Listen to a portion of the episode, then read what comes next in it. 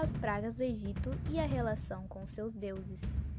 Toda pessoa, religiosa ou não, certamente já deve ter ouvido falar sobre as pragas do Egito.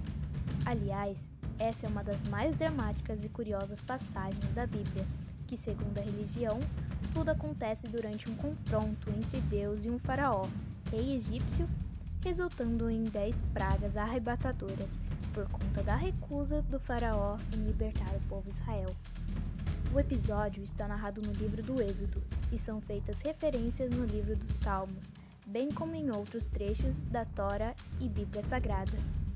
Segundo a história religiosa, como o faraó se recusou a libertar os israelitas, Deus começou a enviar as pragas, e à medida que o impasse se prolonga, as pragas se tornam mais severas. A primeira praga mandada foi a peste de sangue. Deus ordenou que Arão, irmão de Moisés, tocasse o rio Nilo com seu cajado. Então as águas se transformaram em sangue, de acordo com a Bíblia.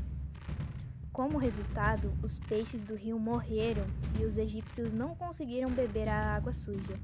Essa praga foi uma ofensa ao deus Nilo, personificação de Hapi, que se acreditava ser o deus da fertilidade.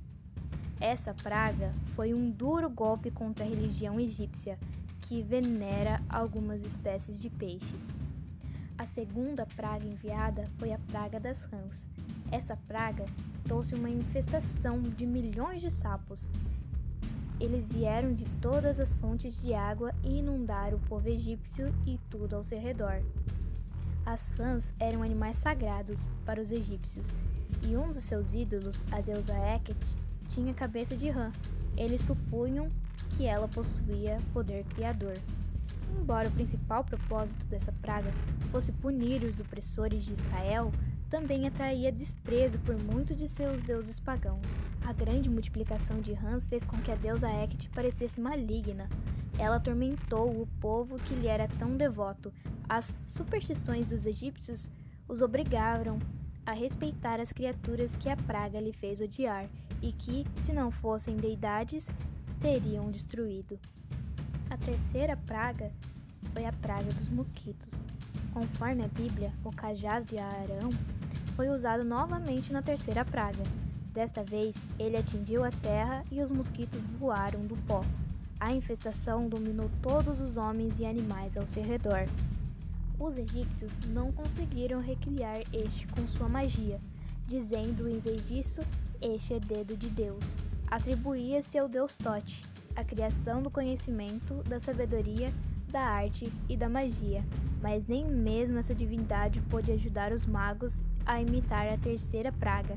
Esse foi mais um golpe contra a religião do Egito. A quarta praga foi a praga das moscas.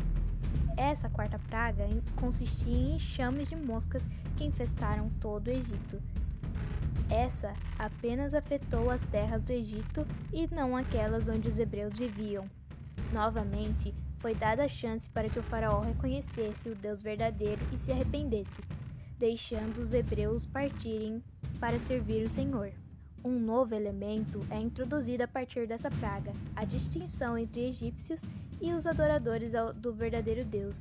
Enquanto as casas dos egípcios eram infestadas pelos enxames de moscas, os israelitas na terra de Gossém não foram atingidos. Mais uma vez, a religião egípcia é derrotada. A separação entre israelitas e egípcios constituía uma evidência adicional do caráter miraculoso dos juízos divinos, planejados de modo a impressionar as pessoas de que Deus não era uma deidade local ou mesmo nacional, mas que possuía um poder que se estendia a todos os povos. Os egípcios que estudavam o curso dos eventos durante essas semanas ou meses fatídicos devem ter reconhecido a autoridade suprema do Deus de Israel sobre o Egito, bem como sobre os hebreus. A quinta praga enviada foi a peste do gado. Novamente, afetando apenas os rebanhos dos egípcios, a quinta praga enviou uma doença mortal aos animais que dependiam para se alimentar nenhum dos animais do rebanho de Israel foi atingido, enquanto o rebanho dos egípcios foi levado à morte. Essa certamente atingiu a crença em divindades muito populares no Egito Antigo, como Apis, o deus sagrado de Memphis.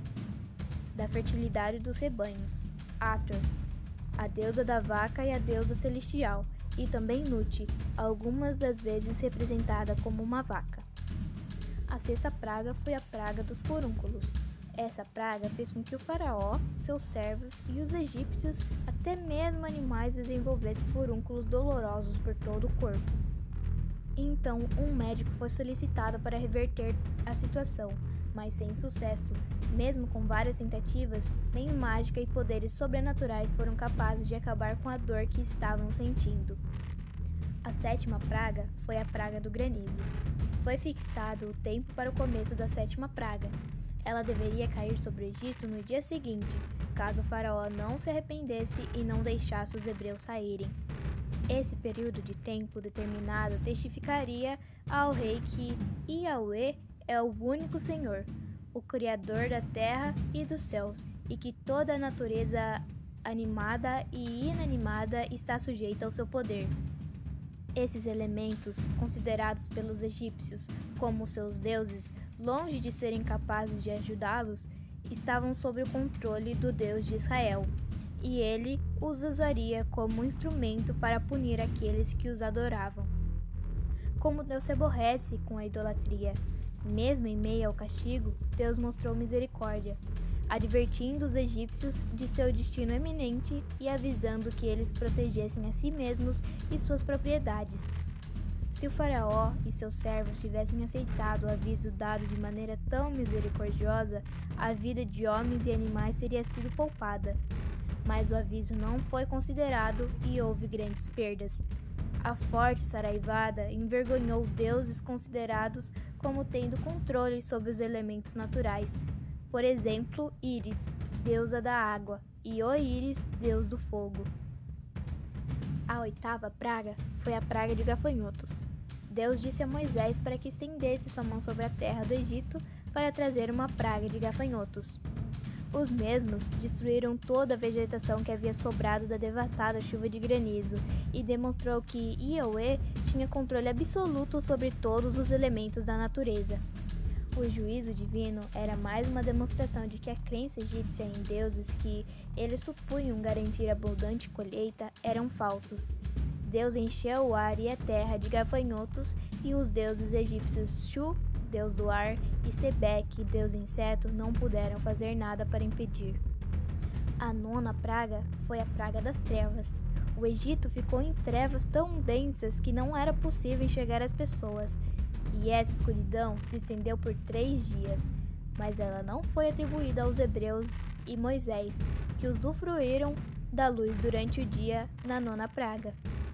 E como as pragas anteriores, essa também foi um forte golpe nos deuses egípcios.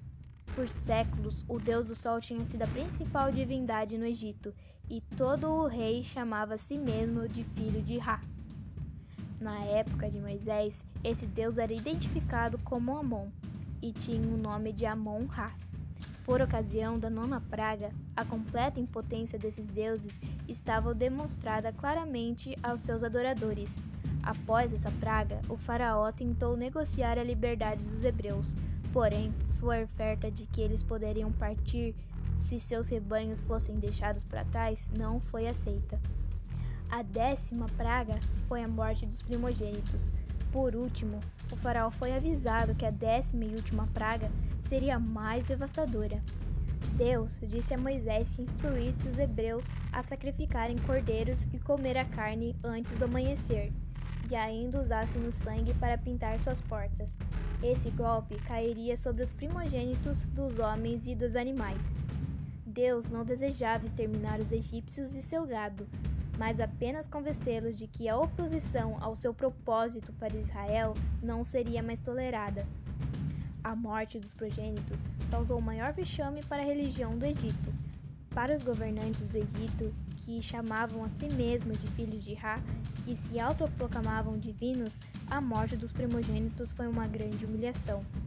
Certamente pressionado pela demanda popular, Faraó enviou seus principais oficiais, ainda enquanto era noite, para chamar os odiados líderes hebreus, aos quais havia dito que nunca mais vê-los. Levai também convosco vossas ovelhas e vosso gado, como tendes dito, e devo-vos embora, e abençoai-me também a mim. Ao provar que é maior que a totalidade dos deuses venerados, Deus revela seu projeto para o povo escolhido e institui uma aliança perpétua com as tribos de Israel. Para celebrar a libertação dos israelitas em escravos para homens livres, é instituída a Páscoa, Pesach, que significa passagem em hebraico. Deste modo, a recordação de pragas e de todo o processo em torno da liberação dos israelitas é a festa central da religião judaica que é celebrada atualmente. As pragas podem ser entendidas no sentido espiritual.